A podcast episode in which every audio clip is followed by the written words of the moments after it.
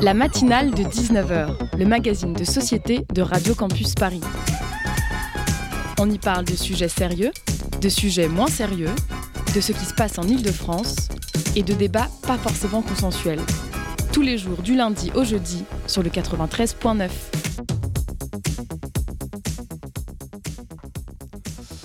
Et aujourd'hui, j'aimerais commencer en vous parlant de LA série de ce début d'année. Je parle bien évidemment de House of the Dragons.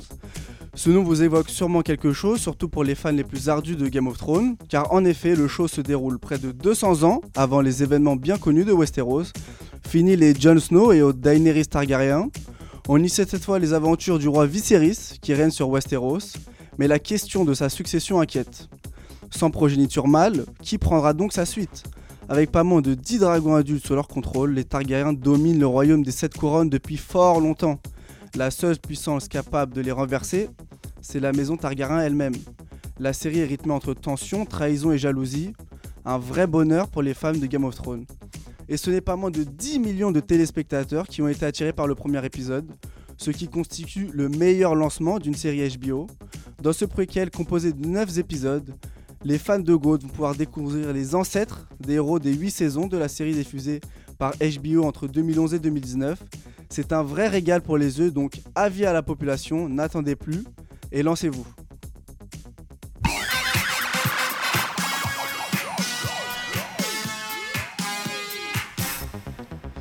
Au sommaire ce soir, nous recevons donc Guillaume Bailly qui viendra nous parler des revendications du syndicat face à certaines dispositions du projet de loi de financement de la sécurité sociale. Ensuite, c'est Naja Majoub, la commissaire associée de l'expo Habibi, les révolutions de l'amour à l'Institut du monde arabe qui répondra aux questions de Radija. Et pour finir, nos chroniqueuses Iona, Rosalie et Constance nous parleront de développement personnel, littérature, mais également de, des manifestations excusez-moi, qui ont eu lieu le week-end dernier la matinale de 19h sur Radio Campus Paris. Avec nous, pour cette première partie d'émission, nous recevons Guillaume Bailly, vice-président de l'Intersyndicale nationale des internes en médecine. Pour rappel, l'Intersyndicale nationale des internes, c'est le syndicat à la tête du mouvement et qui appelle à la grève et à l'intensification des mobilisations dans les semaines à venir.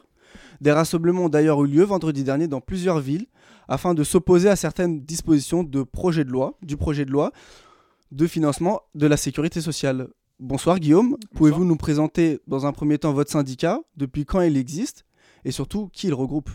Alors l'intersyndicale nationale des internes, dont je suis le vice-président, euh, à la représentation d'environ 20 000 étudiants en France, internes en médecine générale, qui est une spécialité depuis peu, et spécialistes de tous bords et euh, qui aujourd'hui euh, défend depuis 20 euh, ans les intérêts et les droits des internes sur de diverses problématiques et est représentatif actuellement de 45% des étudiants des internes en médecine générale.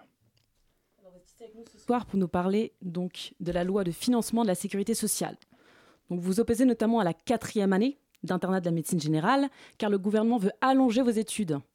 Pouvez-vous nous expliquer les causes de cette décision? Quelles en sont les conséquences pour les internes? Alors, tout part effectivement de euh, ce projet de loi de financement de sécurité sociale qui a mis euh, en avant euh, deux articles, dont, un qui nous a posé fondamentalement problème, qui est effectivement de prolonger d'une année supplémentaire la durée des études pour les médecins généralistes. Le fait est que aujourd'hui, cette année de, supplémentaire n'a pas été faite avec en cohésion et en, harmonie avec les syndicats que nous représentons. Et aujourd'hui, elle ne permet pas de proposer, d'affirmer, de, de permettre aux internes de se former dans les bonnes conditions, puisque cette quatrième année est présentée sous le joug de la formation, mais nous manquons aujourd'hui d'encadrement euh, de référents pédagogiques pour former ces internes, qui sont, je le rappelle, des médecins en formation, qui ne sont pas des médecins qui sont arrivés à la fin de cette formation, qui, sont, qui ont encore à apprendre leur métier. Et aujourd'hui, sous couvert de justement ce mot qu'on entend un peu partout, cette formation, on euh, n'envoie euh, ces, jeunes médecins dans des endroits dans lesquels ils n'ont ni attache, ni famille, ni racines, et euh, pour lesquels ils n'auront pas d'encadrement. Donc c'est ça vraiment qui a mis le feu aux poudres, et c'est ce contre quoi nous nous opposons fondamentalement à l'intersyndicale nationale des internes, à l'ISNI. Concernant les déserts médicaux, selon vous, comment le gouvernement prévoit-il de faire face justement à cela? Alors, pour euh, les, les sont un véritable problème et euh, aujourd'hui on a environ 9 millions de Français qui ont des difficultés euh, d'accès aux soins. C'est un véritable problème et sur lequel nous nous sommes largement penchés. Il faut savoir que le système de santé est un système qui est extrêmement riche, tant en personnel, tant en compétences. Et aujourd'hui, la place du médecin dans la société et dans le diagnostic et dans le parcours de soins des patients, et cette place-là, elle est, elle est omniprésente, elle est énorme. Il faut d'ores et déjà se réinterroger sur quelles sont les missions qui sont dédiées véritablement et 100% aux médecins et quelles missions on pourrait commencer à déléguer à d'autres professionnels de santé comme les infirmiers et qui plus est comme certains euh, statuts le prévoient euh, aux, IPA, donc c'est les infirmiers en pratique avancée, aux assistants médicaux, qui pourraient permettre effectivement d'assurer, euh, de par leurs compétences, des tâches en appui et en aide des médecins, pour leur permettre de libérer du temps médical et pour en fait, si vous voulez, permettre d'assurer des missions de soins primaires qui fait que les, médecins n'auraient pas forcément assuré dans un premier temps. Ça, c'est vraiment l'une des, premières euh, solutions court-termistes. Sur le long termiste, et je pense que ce n'est pas une surprise si je vous affirme qu'effectivement, on manque de médecins un peu partout, que les effectifs ont été largement amputés depuis environ 30 ans suite aux politiques qui ont été menées pour justement imposer un numerus clausus. Aujourd'hui, le numerus clausus n'existe plus. On est sur, sur une base de numerus apertus. Mais vous savez, le numerus apertus, pour vous reprendre ce terme latin, c'est non pas imposer un maximum, mais un minimum de médecins. Donc si vous partez sous 400 euh, médecins, prenons, on vous dit que pour chaque année, on aura besoin, on, part de 400, et puis on augmente les effectifs en fonction du nombre réel de, euh, professionnels de santé, de, médecins. D'accord? Le fait est que si l'on applique cette mesure-là, et que pour former un médecin, il faut environ 10 ans, en fait, les mesures que vous prenez actuelles ne seront visibles et palpables que dans, dans mmh ce délai-là. Ce qui, faut, ce qui fait que aujourd'hui, la seule solution qui est proposée et qui est un peu euh, construite euh, dans la précipitation, et surtout, j'insiste, euh, en dehors de tous les dialogues construits et respectueux qu'auraient pu être faits avec les syndicats, c'est le fait d'envoyer des jeunes médecins dans des territoires dans lesquels ils n'ont pas la tâche. Et surtout, ce qui est important de le rappeler, c'est que une année supplémentaire, ça peut paraître assez anodin. On peut se dire qu'une année dans une vie, ça reste globalement acceptable. Mais il faut, il faut vraiment avoir en tête que l'internat se construit sur une toile de fond de, de, précarité permanente.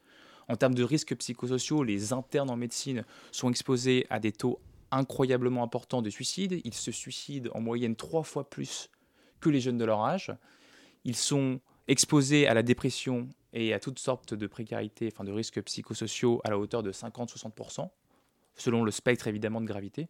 Et donc là-dessus, si vous voulez, vous, votre seul diagnostic, c'est de de prolonger d'une année ces conditions-là. Vous voyez, c'est vraiment prendre le problème dans l'autre sens. Plutôt que d'augmenter l'attractivité de la profession médicale et de donner l'envie à ces jeunes d'aller dans des territoires attractifs, dans les territoires dans lesquels ils auront des, attaches, voire former les jeunes médecins dans ces territoires-là, leur donner d'emblée, dès la racine, l'envie de se former là-dedans, parce qu'ils viennent de ces territoires, parce qu'ils ont leur famille, parce qu'ils ont leur formation, parce qu'ils ont en fait toute leur vie là-bas, on va envoyer des gens qui n'auront pas du tout de, de pas, du tout d'attache, de, euh, et euh, dans ces conditions que je viens de décrire.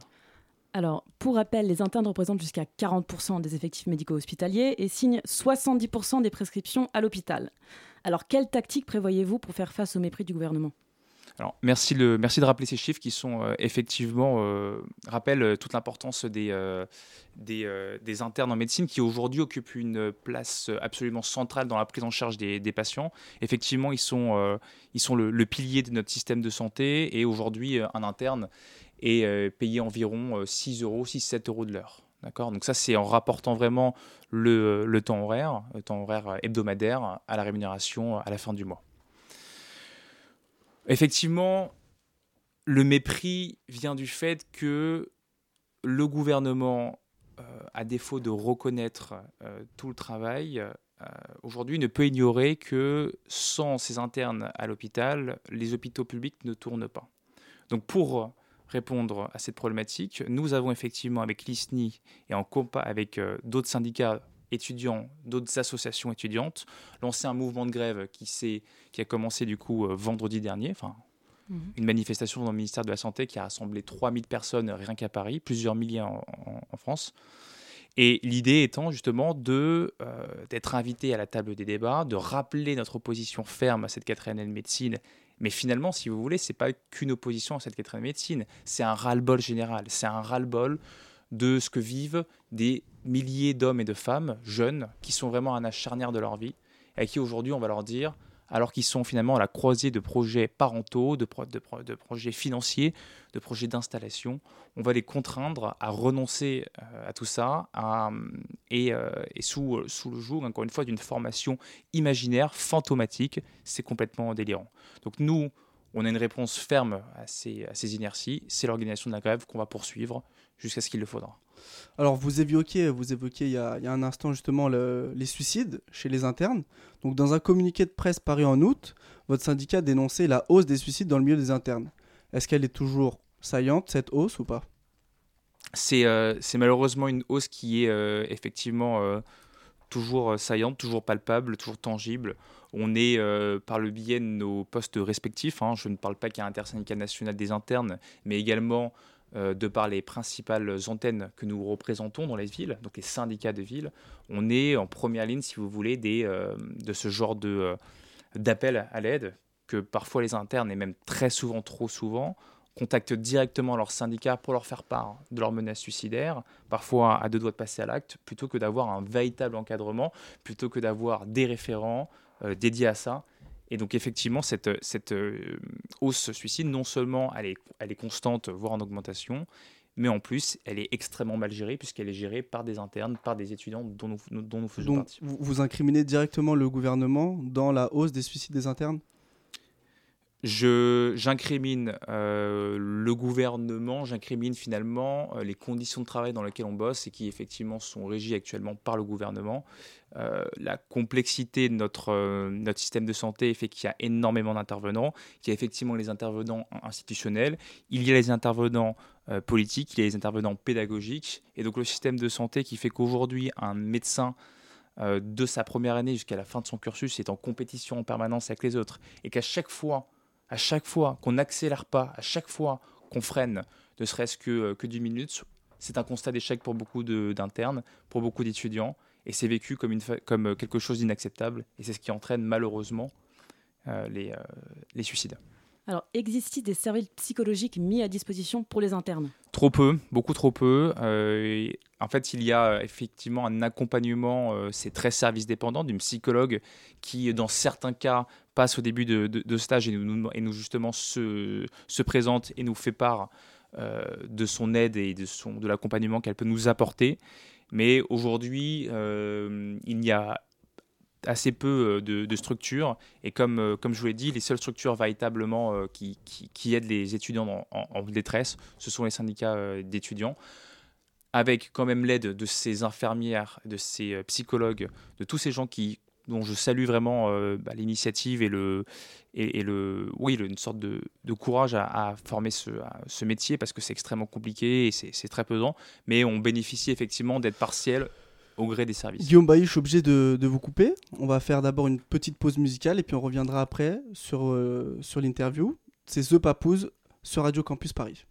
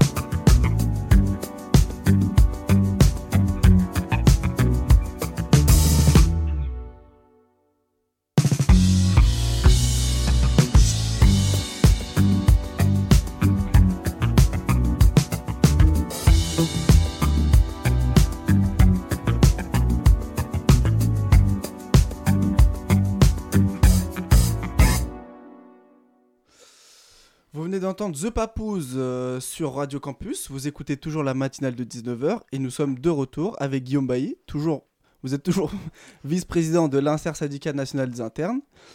Toujours, même après The Papouze. Exactement. et vous avez bien raison.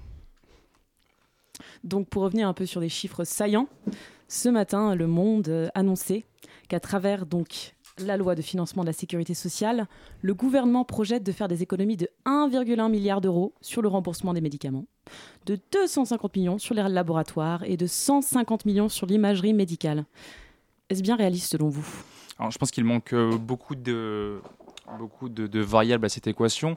Effectivement, là, on parle de chiffres euh, purs. Euh, je, dois rappeler qu'un interne, un étudiant en médecine, et comme l'a rappelé du coup euh, l'un des sénateurs hier lors de la session de Public Sénat, aujourd'hui les internes, les étudiants en médecine sont les seuls, sont les seuls étudiants qui rapportent de l'argent à l'État en France. Ce sont les seuls.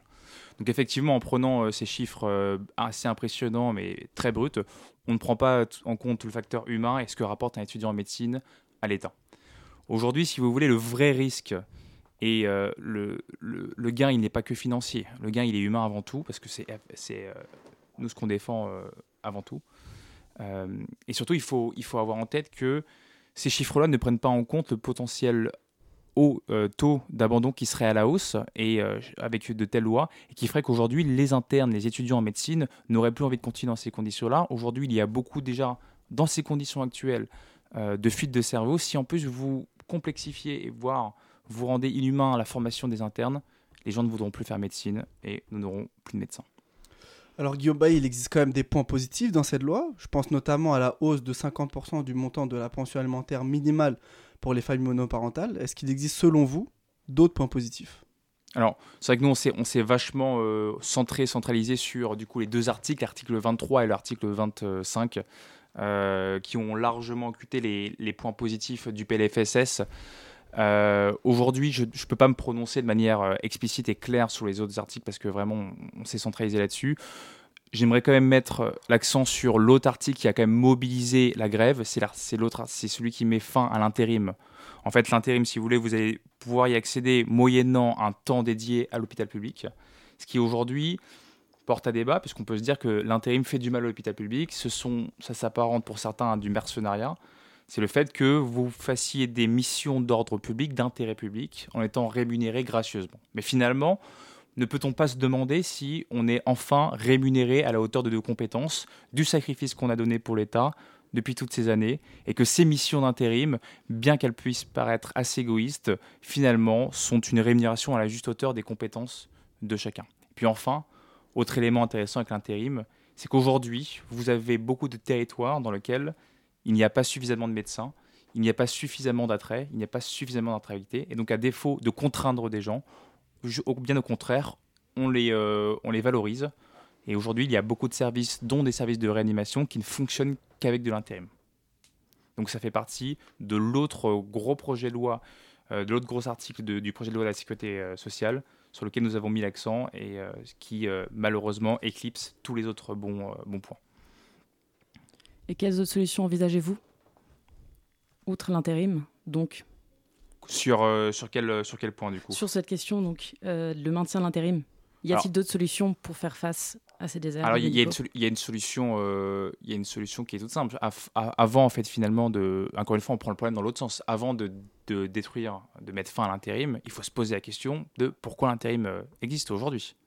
Donc l'intérim aujourd'hui existe parce que les carrières à l'hôpital ne sont pas attractives. Nous n'avons pas, n'arrivons pas à retenir les gens. Nous n'arrivons pas aujourd'hui, alors que nous soignons, alors que nous avons tous la vocation, nous avons tous cette vocation depuis que nous commençons nos études de médecine à soigner les gens. Et nous ne pensons qu'à ça. Il faut, faut bien avoir en tête que toutes nos actions aujourd'hui, elles ne sont pas pensées uniquement pour le bien-être des internes, l'intérêt perso de l'interne. Tout converge sur l'intérêt du patient avant tout. C'est ça qui vraiment anime euh, l'ensemble des débats qu'on mène et l'ensemble des combats euh, qu'on mène. Donc aujourd'hui, la, véritable question qu'il faut se poser, c'est pourquoi l'intérim existe? L'intérim existe parce que nous n'arrivons pas à retenir, nous n'avons pas à rendre les carrières hospitalières attractives. Dans un système français où le soin est quasiment essentiellement hospitalier, il faut se poser la question de comment peut-on re-rendre ces carrières attractives. Et surtout, peut-être se poser, se poser la question de réorganiser notre système de santé, de réorganiser notre, hôpital et de valoriser notamment, de par les équipes pédagogiques, des compétences qui aujourd'hui sont mises au second plan. Pour exemple, le management hospitalier, qui est bien trop souvent mis de côté, euh, permet à des chefs de service d'être formés à cette science qui n'est pas innée, qui est difficile, qui permet à lui de manager l'humain et qui aujourd'hui est malheureusement trop souvent délaissé euh, chez les décisionnaires. Alors, en dehors des structures institutionnelles, dans l'hôpital même, quelles ont été vos plus grandes désillusions, disons? Oh bah, Je pense qu'on quand, euh, quand on, est dans le syndicat, on, avance de désillusion en désillusion, mais la désillusion euh, fait également naître à beaucoup de, fait également euh, naître beaucoup d'espoir et, et, de combat. Ce que je veux dire, c'est qu'une désillusion, quand elle arrive, ce n'est pas un, un constat d'abandon pour autant. Au contraire, ça va nous donner beaucoup d'énergie, ça nous rend très lucides sur l'hôpital public. Et je pense que je le rappelle, je pense que ce qui nous anime et ce qui nous marque, en tout cas le plus depuis toutes ces années, ça reste quand même les suicides des internes. Aujourd'hui, tout converge, tout converge là-dedans. Il ne faut pas imaginer qu'une une revalorisation salariale n'est pensée que sous euh, le, la logique de, euh, de pouvoir avoir un meilleur, pouvoir s'acheter euh, plus de, je sais pas, de, de, de, vêtements, de je ne sais quoi. Aujourd'hui, tout converge vers ce chiffre effrayant qui fait qu'aujourd'hui, vous avez quasi la moitié des internes qui ont des pensées suicidaires et que vous avez euh, trois fois plus de chances de vous suicider qu'en veste interne. C'est ça, c'est ça. C'est ce qui nous anime et c'est ce qui fait que quand euh, une, désillusion, une désillusion arrive, euh, elle donne lieu à, dans un premier temps à un peu de, désillusion, mais dans un second temps à beaucoup d'engagement, à beaucoup de combats de notre part, parce qu'on ne peut plus continuer de vivre, de faire notre travail. Nous sommes là pour soigner, nous ne sommes pas là pour nous faire soigner. Ça, c'est vraiment un message qu'il faut avoir. C'est entendu. Et pour précision, vous êtes en combien de année? Alors moi je suis en du coup 9e euh, année, 9e année, je passe en 10e année, je suis interne en cardiologie à Paris. Guillaume Bailly, est-ce que vous pouvez nous, nous raconter un peu comment, quel est l'état d'esprit euh, aujourd'hui des, jeunes internes en France, et même des médecins plus particulièrement? Quelles sont leurs, leurs portes d'espoir aujourd'hui? Est-ce qu'il y en a, selon vous? Je pense qu'il y a toujours de, il a toujours de l'espoir. Euh, par contre, il faut voir quel, comment, comment est en train de, euh, de se dessiner le futur dans lequel il s'engage. Si vous voulez, il se lancer dans la médecine avec pour beaucoup des projets. Pour certains, ça va être de s'installer dans un cabinet, pour d'autres, ça va être de travailler à l'hôpital public. Et aujourd'hui, je reprends les chiffres parce que les chiffres, c'est très parlant. Trois quarts des internes ne souhaitent pas travailler à l'hôpital public à l'issue de leur formation et 10 à 15% des internes abandonnent leur formation en cours de route. Donc ça veut dire qu'au passage, vous perdez quasiment un médecin sur 10, ce qui est gargantuesque, ce qui est énorme. Aujourd'hui, euh, qui portent la voix de, l'espoir, puisqu'on on, utilise ce mot, ce sont les syndicats. Donc effectivement, je pense que nous, nous sommes un petit peu moteurs de ce type d'espoir, de montrer qu'on ne lâchera rien, qu'on sera à leur côté quoi qu'il en coûte, qu'on soit, qu'on sera euh, vraiment prêt à défendre leurs intérêts, et qu'aujourd'hui, on est prêt aussi en bonne intelligence avec le ministère et avec tous les, encadrants à construire le système de santé pour que demain, les jeunes et surtout notre médecine et euh, les internes, et des internes épanouis. Je, tiens vraiment à re-rappeler, enfin, rappeler la, définition de la santé selon, selon l'OMS. C'est vraiment un état de bien-être global, vraiment, euh, qui s'apparente non pas seulement à l'absence de pathologie, mais vraiment à un état de bien-être multimodal qui s'intéresse tant au, psychologique, tant à l'aspect pécuniaire, à tout un tas de trucs qui fait qu'aujourd'hui, un interne heureux, un médecin en bonne santé, c'est un médecin à qui on donne des bonnes conditions de vie de manière générale. Est-ce que vous, aujourd'hui, Guillaume Bailly, vice-président de, de, de, l'intersyndicale nationale des internes, est-ce que vous, vous avez des solutions à proposer? Est-ce que vous avez eu des, des idées avec, euh, je sais pas moi, en parlant avec les internes que vous connaissez Est-ce qu'ils ont des demandes particulières à faire concernant leurs conditions de travail? Et d'études Alors, oui, on a beaucoup d'idées. C'est, euh, on est même, euh, on est même euh, friand de, des, débats et des idées. Aujourd'hui, je vais vous prendre une idée qu'on, défend, hein, qu'on défend et qui a été appuyée par une décision du Conseil d'État du 22 juin dernier, 2022, qui concerne du coup le, le temps de travail des internes. Aujourd'hui, un interne, je peux vous dire, je peux vous donner des chiffres qui sont assez alarmants. alors qu'il est censé faire 48 heures par semaine, lycée sur 3 mois, aujourd'hui, un interne de chirurgie, par exemple, travaille minimum 70 heures par semaine non payés, évidemment. Donc quand vous rapportez ça pour pour alourdir ce diagnostic, voire apporter ça à la rémunération horaire, c'est 6-7 euros de l'heure. Les chirurgiens ne font pas exception, tout un tas de spécialités sont confrontés à cette précarité. Donc nous, aujourd'hui, l'un de nos, nos fers de lance, ça va être effectivement de faire respecter partout en France et dans tous les hôpitaux le respect, le décompte horaire des internes pour qu'aujourd'hui, un interne fasse 48 heures, comme le prévoit la législation européenne, et ce, euh, en accord avec les hôpitaux. Alors effectivement, ça va engendrer euh, quelques euh, déséquilibres et tout ça, mais nous serons, l'ISNI, force de proposition pour les aider à, à construire ensemble les solutions pour l'hôpital public. Est-ce que cette précarité dont vous parlez, est-ce qu'elle touche vraiment tous les corps de métier de la médecine? Est-ce qu'il n'y a pas des... Je sais pas moi, parce que les cardiologues sont aussi touchés par ça. Est-ce que, est -ce que vraiment ça touche vraiment? Alors, tous les corps de métier Les cardiologues, comme les chirurgiens plastiques, comme les urologues, comme les ORL, sont, avant d'être ces spécialités, des internes. Donc en fait, on passe tous, nous, par euh, ces années euh, d'internat de précarité, quelle que soit notre spécialité. Effectivement, à la fin de l'internat, il, y a une possibilité d'aller travailler, exercer en privé, euh, et, ce, et ce, en fait, indépendamment de, la spécialité.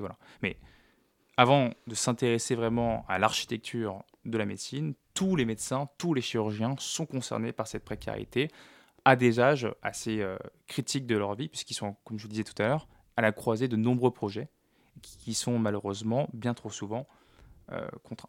Je vais juste vous raconter une petite histoire euh, d'une étudiante un jour, d'une interne qui m'appelle et qui en fait était enceinte et son, euh, son copain vivait à Marseille, était chirurgien et euh, n'avait pas la possibilité en fait euh, de l'accompagner dans la grossesse. Alors elle avait fait des demandes pour aller le rejoindre à Marseille par le biais d'Interchu. Donc Interchu c'est le fait de faire un stage dans une autre ville qui est notre ville de, choix, ce qui a été systématiquement refusé, même au principe du rapprochement familial. La seule solution qui a été la sienne, qui s'est présentée à elle, ça a été de renoncer à cette grossesse. Mm. De manière, pour le coup, pas volontaire. Voilà. C'est ça aujourd'hui, être, euh, être interne en médecine, en chirurgie, et ce, indépendamment de la spécialité que, dans laquelle on évolue. C'est glaçant euh, ce que vous nous racontez. Aujourd'hui, si vous aviez un conseil à donner à un interne aujourd'hui, pour pas qu'il lâche, qu'est-ce que vous lui diriez? Qu'il est, euh, qu'il est encadré, qu'il est, qu'il est soutenu, par les internes, euh, par les syndicats de médecine, qu'on est, là, euh, qu'on est là pour eux, pour leur donner euh, vraiment cette, flamme et ce moteur de continuer la médecine.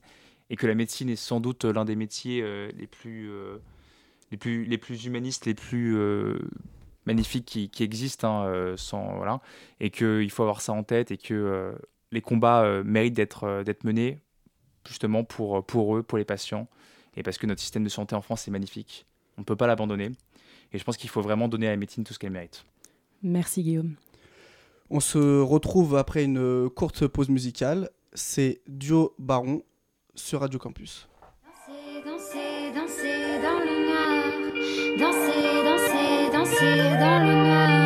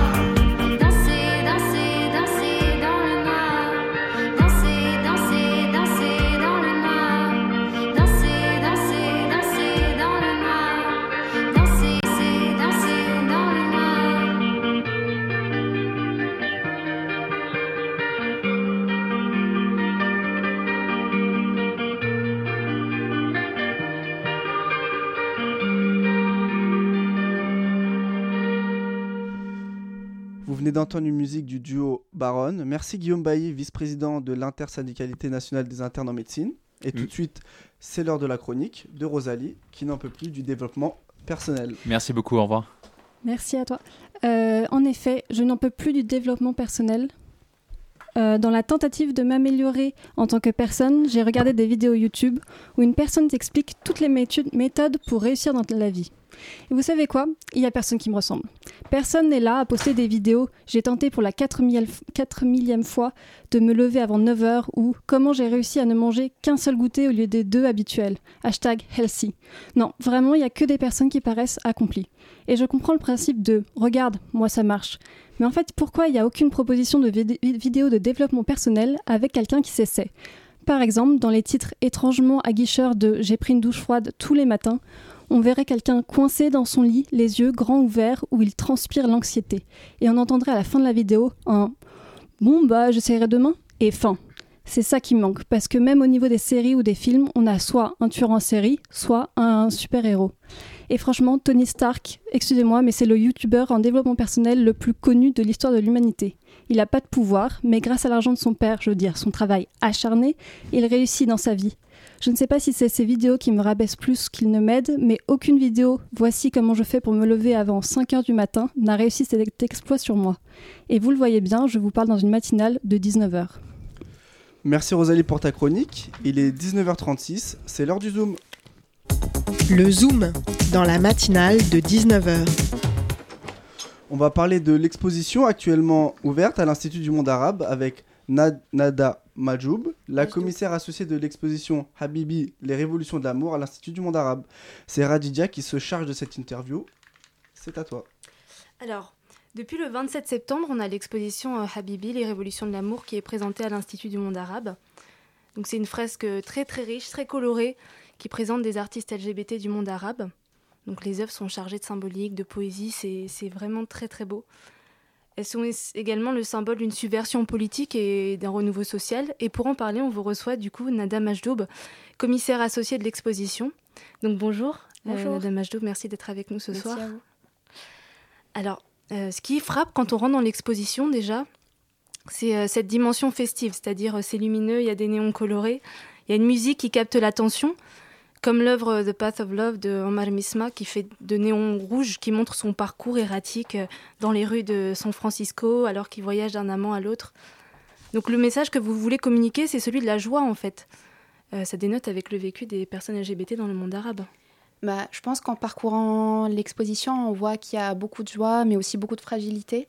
Il y a quand même des, des histoires et des vécus d'exil, euh, des vécus aussi euh, un peu plus compliqués euh, de personnes qui sont dans la diaspora.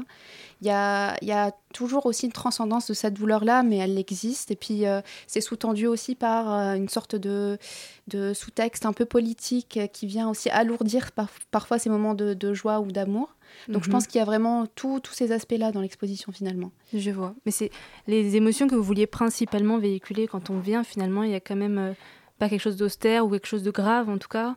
Je pense le que, euh, notamment le deuxième plateau de l'exposition, parce que Ouais. l'exposition se- se- s'articule sur deux plateaux, et le deuxième est particulièrement festif, et Mhm. c'était un hommage à la pop culture arabe et au référentiel queer par rapport à une pop culture locale, et pas seulement par rapport à quelque chose d'international ou la musique euh, de Madonna ou les, les références à Jean-Paul Gaultier et tout ça, parce Mhm. que dans le monde arabe, il y avait justement toute une scène pop très importante et qui a profondément marqué le travail des performeurs, euh, des, des drag queens. Donc on voulait vraiment rendre à ça et du coup ça colorait ce deuxième espace de manière assez joyeuse assez festive. Je vois. Donc c'était un regard croisé finalement. Vous Oui. avez euh, puisé dans d'autres euh, d'autres ressources euh, culturelles.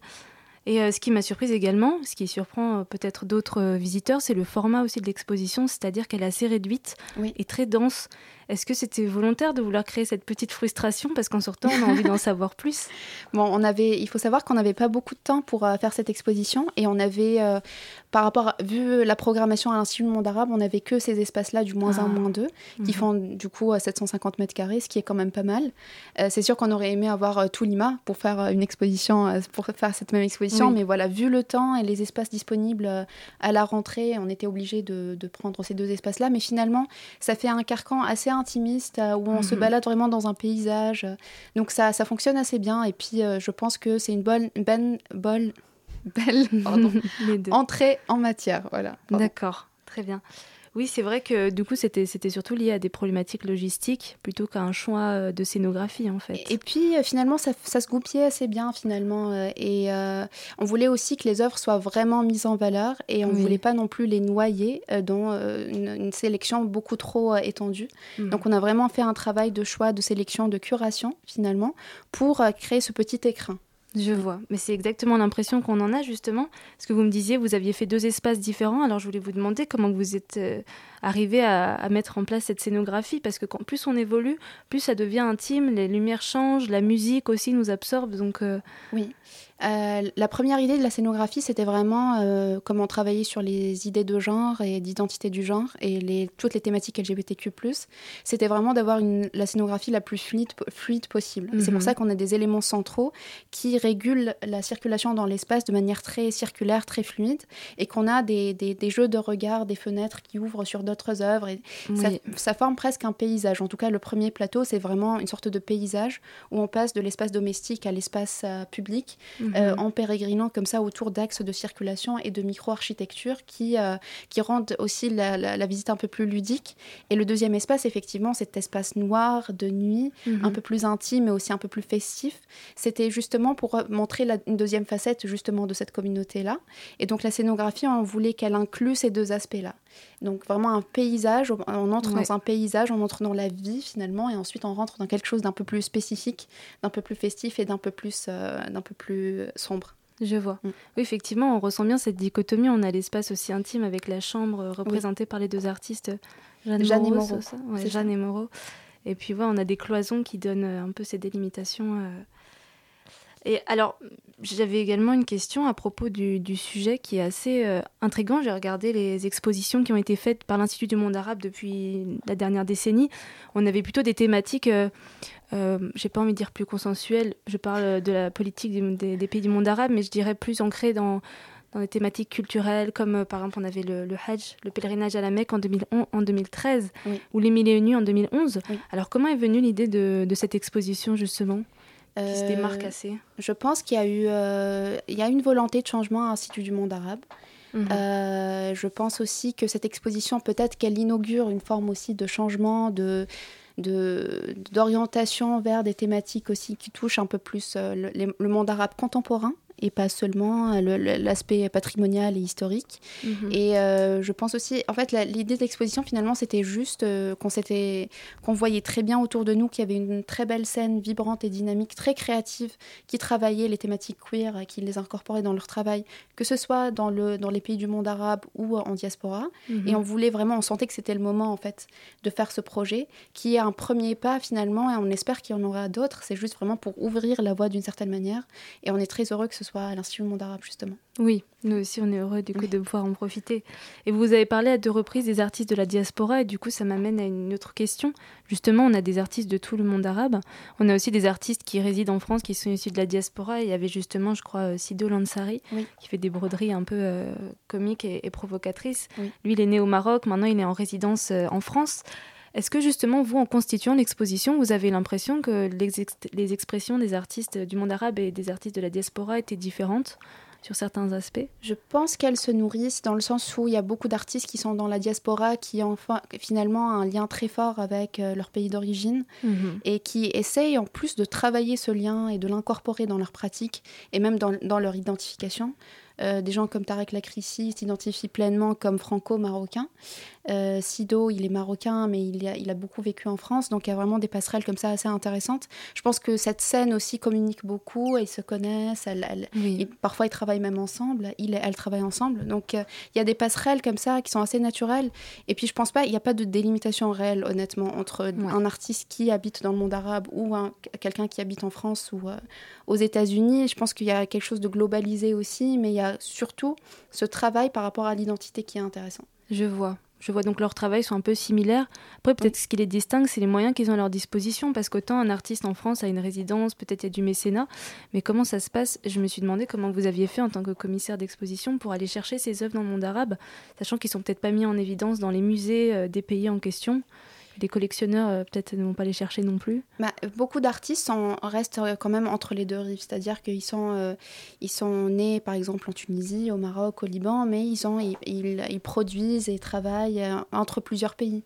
C'est le cas par exemple de Mohamed Abdouni qui est entre le Liban, la Turquie euh, et la France. C'est le cas d'Omar Mismar qui était aux États-Unis, puis en Allemagne. Enfin, il y a vraiment beaucoup de circulation. Je pense que l'histoire des circulations est aussi fait partie de, cette, de l'histoire de cette communauté et fait partie de leur créativité aussi. D'accord.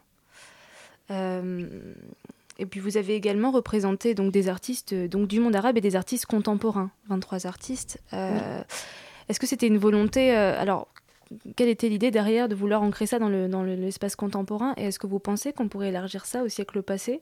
Ou alors euh, la censure a fait un travail déjà de tout, tout bannir? pour répondre à la première question, euh, bon, c'était vraiment un choix euh, très délibéré de travailler sur la scène contemporaine et même la Mhm. scène ultra contemporaine et la scène émergente, dans le sens où on n'a pas beaucoup d'artistes qui font partie de l'ancienne génération. On a mis quelques pionniers pour montrer que justement il y avait des personnes qui travaillaient sur ces thématiques-là depuis quelques années déjà. Mais l'intérêt de cette exposition, c'était vraiment de donner, de créer un espace pour la scène émergente. Je vois. Et euh, ce serait tout à fait possible hein, d'élargir à d'autres périodes et à, à d'autres. euh, même au Moyen Âge, mais ça, par exemple, c'est beaucoup plus travaillé dans le catalogue et c'est beaucoup plus déployé dans le catalogue. Merci, Naja Majdoub. Je suis obligé de, de vous couper. On se retrouve dans quelques minutes après L'été est mort de quelqu'un. C'est pas possible, tu me désespères avec tes chicots de travers. Et dire que j'y ai mis ma langue dans ta caverne d'Aligangan. Ne mets plus tes doigts dans mes fesses, ne m'appelle plus ta tigresse. L'été est mort, il est parti, le ciel est gris, c'est déjà fini. Mais arrête donc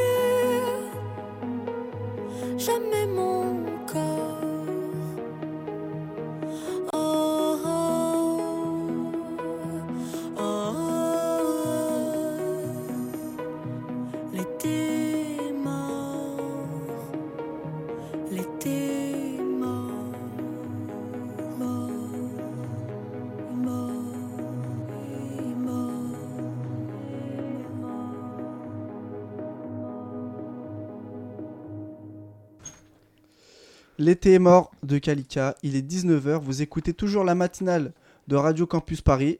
Tout de suite, c'est Constance. Et Constance, tu vas nous parler de littérature. Tout à fait, puisque pour ma première chronique dans la matinale, j'aimerais vous parler bouquin.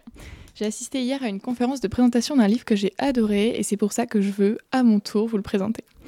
Le livre s'appelle 13 jours, 13 nuits dans l'enfer de Kaboul. Il a été écrit par Mohamed Bida, un commandant de police français en poste à l'ambassade de Kaboul entre 2016 et 2021. À l'ambassade, il occupe la fonction d'attaché de sécurité intérieure. Donc pour faire court, l'attaché de sécurité à Kaboul, c'est grosso modo la seule personne qui a le droit de sortir de l'ambassade pour faire son travail, c'est-à-dire du renseignement qu'il transmet à la France. Mais comme je vous l'ai dit, Mohamed Bida est en poste jusqu'à l'été 2021. Et que se passe-t-il en Afghanistan il y a un an? Les talibans prennent le pouvoir. Le mouvement fondamentaliste finit par prendre Kaboul et s'emparer du palais présidentiel le dimanche 15 août 2021, après une assez longue montée en puissance dans les provinces d'Afghanistan. L'heure est donc à l'évacuation. Il faut faire rentrer l'équipe de l'ambassade de France le plus rapidement possible. Vous avez peut-être en tête les terribles images qu'on voyait à l'époque avec des familles afghanes qui courent sur les pistes d'aéroports pour embarquer dans des avions occidentaux et échapper aux talibans. L'ambassade française n'est plus protégée que par une dizaine de policiers d'élite quand des centaines de personnes se massent devant les portes pour y trouver refuge. Mohamed Bida, l'auteur du livre, prend la décision de les laisser rentrer. Il laisse rentrer 500 Afghans dans l'ambassade et explique comprendre à ce moment-là que le destin de l'équipe de l'ambassade est lié à ces personnes. Soit ils rentrent tous en Europe, soit personne ne sort. Tout s'accélère, les plans d'évacuation échouent les uns après les autres. Le commandant Bida doit se résoudre à négocier seul avec les talibans et leurs branches terroristes. Pendant 13 jours et 13 nuits, les scènes surréalistes s'enchaînent, Bida vit l'impensable et l'historique. Si vous avez aimé Le Bureau des légendes, si vous avez aimé Homeland, vous adorerez 13 jours, 13 nuits dans l'enfer de Kaboul, un livre sorti à la rentrée d'environ 200 pages aux éditions de Noël.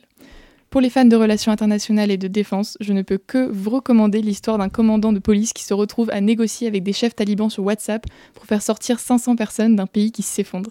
Je n'exagère même pas, cette histoire est purement incroyable et elle est à retrouver, selon la formule consacrée, dans toutes les bonnes librairies. Merci beaucoup Constance. Et maintenant, on va écouter la, chronique, autant pour moi, de Yona, qui reviendra sur la manifestation ce dimanche dernier sur la vie chère et l'inaction climatique. Bonsoir Elias, bonsoir à toutes et à tous. Donc dimanche dernier, comme vous le savez, la NUP organisait cette grande marche contre la vie chère et l'inaction climatique. Bon, à la typo de l'affiche, il était clair que la question flambante du pouvoir d'achat prendrait le dessus sur la disparition des pandarous et notre empreinte carbone. Bref, nombreux étaient au rendez-vous, 140 000 manifestants selon la NUP, 30 000 selon les forces de l'ordre. L'écart d'estimation vous donne une idée claire de l'encadrement périlleux de l'événement. Pour vous situer dans le contexte, je pratique la photo en manif depuis deux ans maintenant. Seulement, j'ai pour habitude de photographier les manifestations en province, du genre celle où tu crains pas de tomber dans la bouche de métro quand une lacrymo tombe à 5 mètres ou que t'as pas 62 autres connards avec des perches télescopiques à 500 balles qui te bousculent en plus des CRS. En somme, je menais une guerre à double front, perché sur une poubelle. Il faudrait préciser aussi que je me remets tout juste d'une entorse, donc que je n'avais pas foutu les pieds en manif depuis des mois. Alors pour ne pas trop fatiguer, j'ai pris la sage décision de remonter le cortège en sens inverse depuis place de la Bastille. J'ai croisé en tête de file quelques afficheurs malicieux, des cinquantenaires discrets et souriants qui se faufilaient dans les arrêts de bus par trois et ouvraient les panneaux publicitaires, retiraient avec soin une pub d'assurance, pour y afficher ensuite une publicité Citroën gribouillée de rose, rebaptisée L'arnaque électrique. Je cite Les gens vont travailler pour s'acheter, grosse flèche rose pétante, une rose, une voiture, qui leur servira, re, grosse flèche rose pétante, à aller travailler. C'est mignon, n'est-ce pas? Une flopée de vieux ont applaudi l'intervention. J'ai traversé ensuite le mur des CRS qui marchait à reculons, visière baissée, faisant mine d'affronter une armée de Goliaths. Face à une mamie 68 arde, clope au bec, sourcils froncés, des syndicalistes de la CNT, des cocos un peu froissés mais pas si bruyants, et des gilets jaunes poussant la chansonnette comme si Woodstock les attendait au bout de la rue. Les costumes étaient au rendez-vous. Du bonnet phrygien au masque à gaz en passant par le masque folklorique mexicain, des gilets fluo à franges, des gilets fluo à badge, et ne l'oublions pas, Jean-Charles qui avait revêtu sa meilleure coiffe amérindienne, citant haut et fort que Macron lui avait pris ses sioux. Quelle cheyenne de vie Euh, Visiblement, le concept d'appropriation culturelle n'est pas de sa génération. À propos, où était la jeunesse? Eh bien, elle était 50 mètres plus loin. Elle constituait le Black Bloc en majeure partie où s'était fait avaler par ce dernier. Je dis Black Bloc, j'ai eu le ressenti d'un certain flop, d'une absence totale d'unisson. Des centaines de jeunes masqués et vêtus de noir attendaient face à deux murs de CRS positionnés devant le McDo. J'avais atteint le point mort de la marche où toute décision prise menaçait l'ensemble du cortège. Une odeur de lacrymo flottait dans l'air, un drapeau pirate faisait des nœuds d'huit dans le vide et des voix isolées gueulaient dans le vent. Quelqu'un avait mis le feu à une poubelle, un jeune gars au sang beaucoup trop chaud qui s'en prenait à une de ses camarades masqués qui critiquait sa tactique. Il a fallu quatre paires de mains qui intervenaient pour qu'il cesse de la traîner par le col. À l'étage du bâtiment d'en face, une ado courait sur le tapis roulant d'une salle de sport, toisant le spectacle qui se déroulait sous ses yeux. Puis, bien sûr, les CRS ont fini par scinder la marche en deux, jeter une lacrymo de complaisance et pousser les vieux, les jeunes et l'entre-deux jusqu'à Bastille. Qu'un seul slogan aura gagné l'ensemble de la foule, donnant une illusion d'harmonie, et tout le monde déteste la police. Alors, s'il vous plaît, veillez au trou béant que vous laissez entre la génération précédente, la vôtre et la suivante. Le mal pourrait s'y faufiler. Merci pour votre écoute et très bonne soirée. Merci beaucoup Iona, merci à tous et à toutes de nous avoir écoutés lors de cette belle matinale. Si vous voulez rejoindre notre équipe, euh, contactez-nous sur l'adresse mail de la matinale, lamatinale@radiocampusparis.org. Je répète, lamatinale@radiocampusparis.org. Autant pour moi. Merci à tous et bonne soirée.